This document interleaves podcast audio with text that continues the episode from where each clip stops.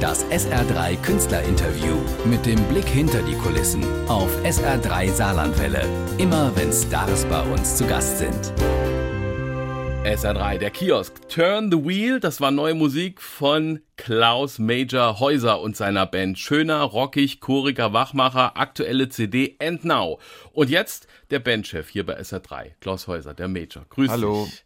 Sag mal, einige Saarländer kennen die CD schon. Du hast die aktuelle Tour hier in Eppelborn vor zehn Tagen begonnen. Wie Ja. war's?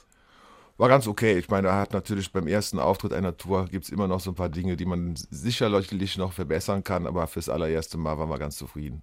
Äh, Du bist ja ein toller Live-Musiker und du bist ein Studiotüftler gleichermaßen. Wo hört man deine Songs zuerst? Von der Bühne oder aus den Studioboxen?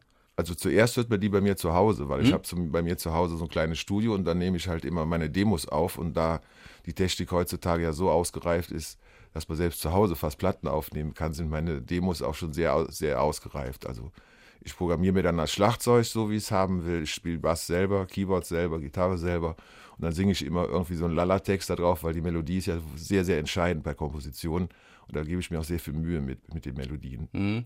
Aber bevor es dann richtig aufgenommen wird, also im professionellen Studio, nicht Heimstudio, geht's dann zum Test auf die Bühne oder präsentierst du live nur Sachen, die es auch schon Nee, sozusagen dann, wenn ich durch dann den Studioprozess wenn ich die Demos fertig habe, dann spiele ich die äh, der Band vor und dann, wenn es denen dann so gefällt, dann wird das zusammen geprobt. Dann gehen wir ins Studio und wenn wir es dann aufgenommen haben und die Platte fertig ist oder die CD oder der Datenträger, ich weiß ja nicht, wie man das heutzutage nennen Ja, soll.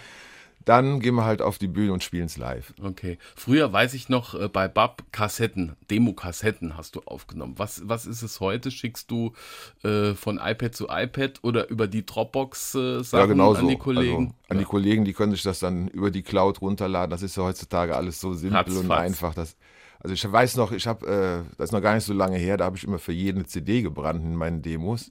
Ist out, ne? Das ist total out. Also ich war letztens mal bei uns im Geschäft und wollte so Rohlinge haben, hatten die gar nicht mehr.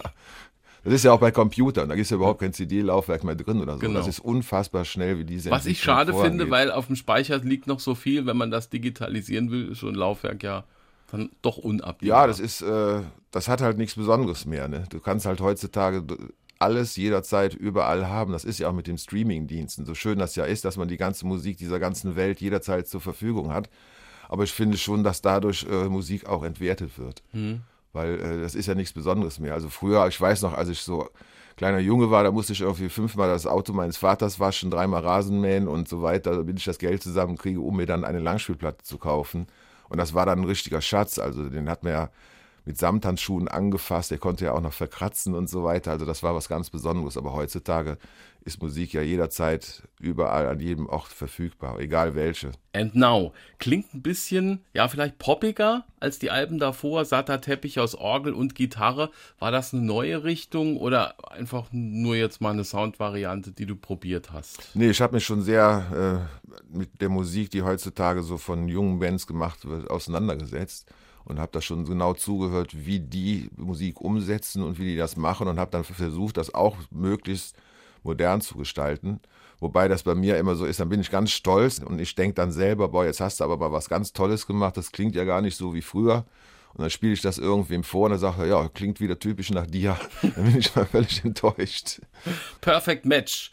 Schön gezupfter Gitarrenlauf am Anfang. Äh, Jetzt könnten Leute sagen, so, so schön wie du kannst zaubere. Magst du das dann hören oder?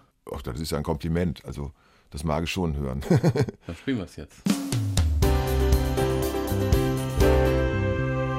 And Now, die neue CD von Klaus Major Häuser. Äh, Immer wenn der Major im Studio ist, bin ich erstaunt, was der so hört. Auch wenn die Boxen leise sind. Ich erinnere mich beim letzten Mal, da sagst du sofort, ah, da habt ihr aber Kompressor drauf. Oder dann hören wir leise einen Song, wo ich so entspannt mitsumme, da ziehst du die Augenbraue hoch und sagst, oh, da war es aber schräg. Äh, wie muss man diese, diese Ohren schulen über all die Jahre und das, das sich bewahren, dass man alles hört? Ja, ich glaube schon, dass man als Musiker, so wie ich, äh, Musik anders hört als andere Leute. Also ich, ich, kann, wenn ich so Musik höre, ich habe ja eben erwähnt, dass ich mich auch viel mit jungen Bands beschäftigt habe und mit dieser neuen Generation und äh, ich mache das dann manchmal so zu Hause, dass ich mir so eine Platte auflege und die von vorne bis hinten mitspiele. Auch selbst wenn ich sie noch nie gehört habe. Weil Manchmal finde ich da interessante Akkordwechsel oder interessante Melodiebögen, wo ich dann denke, boah, das, wie haben die das denn gemacht oder so. Und das will ich dann immer rauskriegen. Und ich kann als Musiker halt, also, also eigentlich direkt jedes Stück dieser Welt mitspielen. Und ich höre auch immer genau, was wer wo macht. Also manchmal gibt es auch Stücke, wo ich selbst ohne Gitarre oder Instrument mir fast die Noten aufschreiben könnte, nur vom Hören. Mhm. Und das ist halt dann natürlich ein anderes Hören als äh, ein normaler Mensch. Ich höre ja auch sofort, wenn links irgendwo ein Keyboard raschelt oder wenn die da irgendwo rechts was machen oder so. Deswegen glaube ich, ist das bei mir schon selektiver. Das ist natürlich auch, wenn man jahrelang Sachen produziert hat, wie beispielsweise die ersten Brings-Alben, Musik bis heute. Hat sich im Musikgeschäft vom Machen her viel verändert? Das glaube ich schon. Also ich ja, bin ja jetzt auf Senderreise, deswegen höre ich relativ viel Radio, weil ich ja viel im Auto bin. Gestern zum Beispiel habe ich so eine Stunde einen Sender gehört, da lief ständig Musik, aber ich habe, glaube ich, in der ganzen Stunde keine einzige Gitarre gehört. Ich habe auch in der ganzen Stunde kein einziges richtiges Schlagzeug gehört weil das natürlich alles programmiert ist und das schon alleine das sagt ja, dass die Musik sich sehr, sehr geändert hat. Auch das Auftreten von den großen Bands ist ja anders. Ich gebe da immer so als Beispiel, ich war immer im Stadion bei Coldplay und dann stand auf der Bühne ein Gitarrist, ein Bassist, ein Schlagzeuger und der Sänger, der stand vorne vom Mikrofon und dann haben die Paradise gespielt.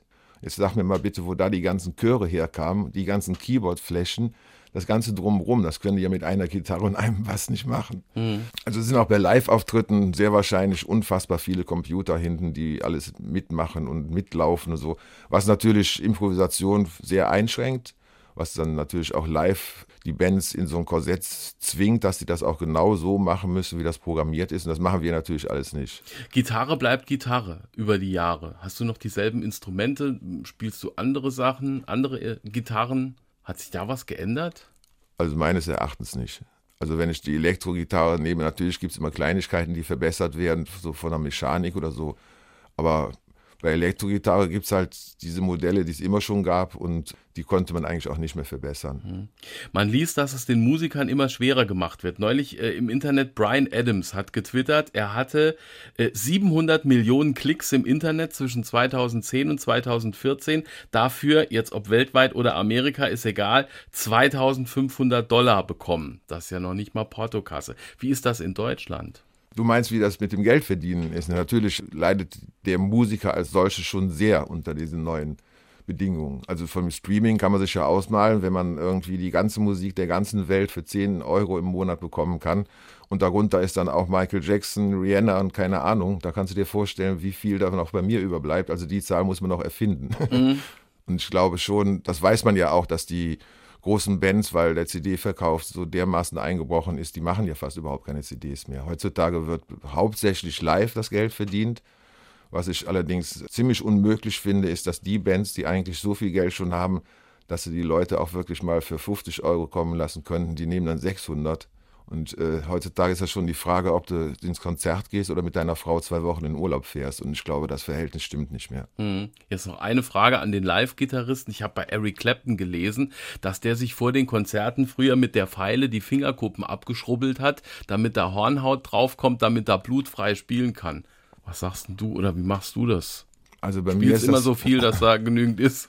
Das wundert mich jetzt, dass der das so sagt. Bei mir wäre es eher umgekehrt. Ich kann mich noch an Zeiten erinnern, wenn ich äh, sehr lange auf Tour bin oder so, dann habe ich dermaßen viel Hornhaut, dass ich fast gar nicht mehr die Seiten unter den Fingern spüre. Also bei mir wäre es eher umgekehrt, dass ich das nicht damit ich Hornhaut kriege, sondern dass die dann weggeht, damit ich auch noch was spüre.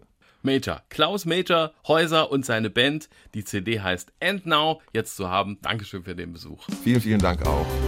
Das SR3 Künstlerinterview mit dem Blick hinter die Kulissen auf SR3 Saarlandwelle. Immer wenn Stars bei uns zu Gast sind.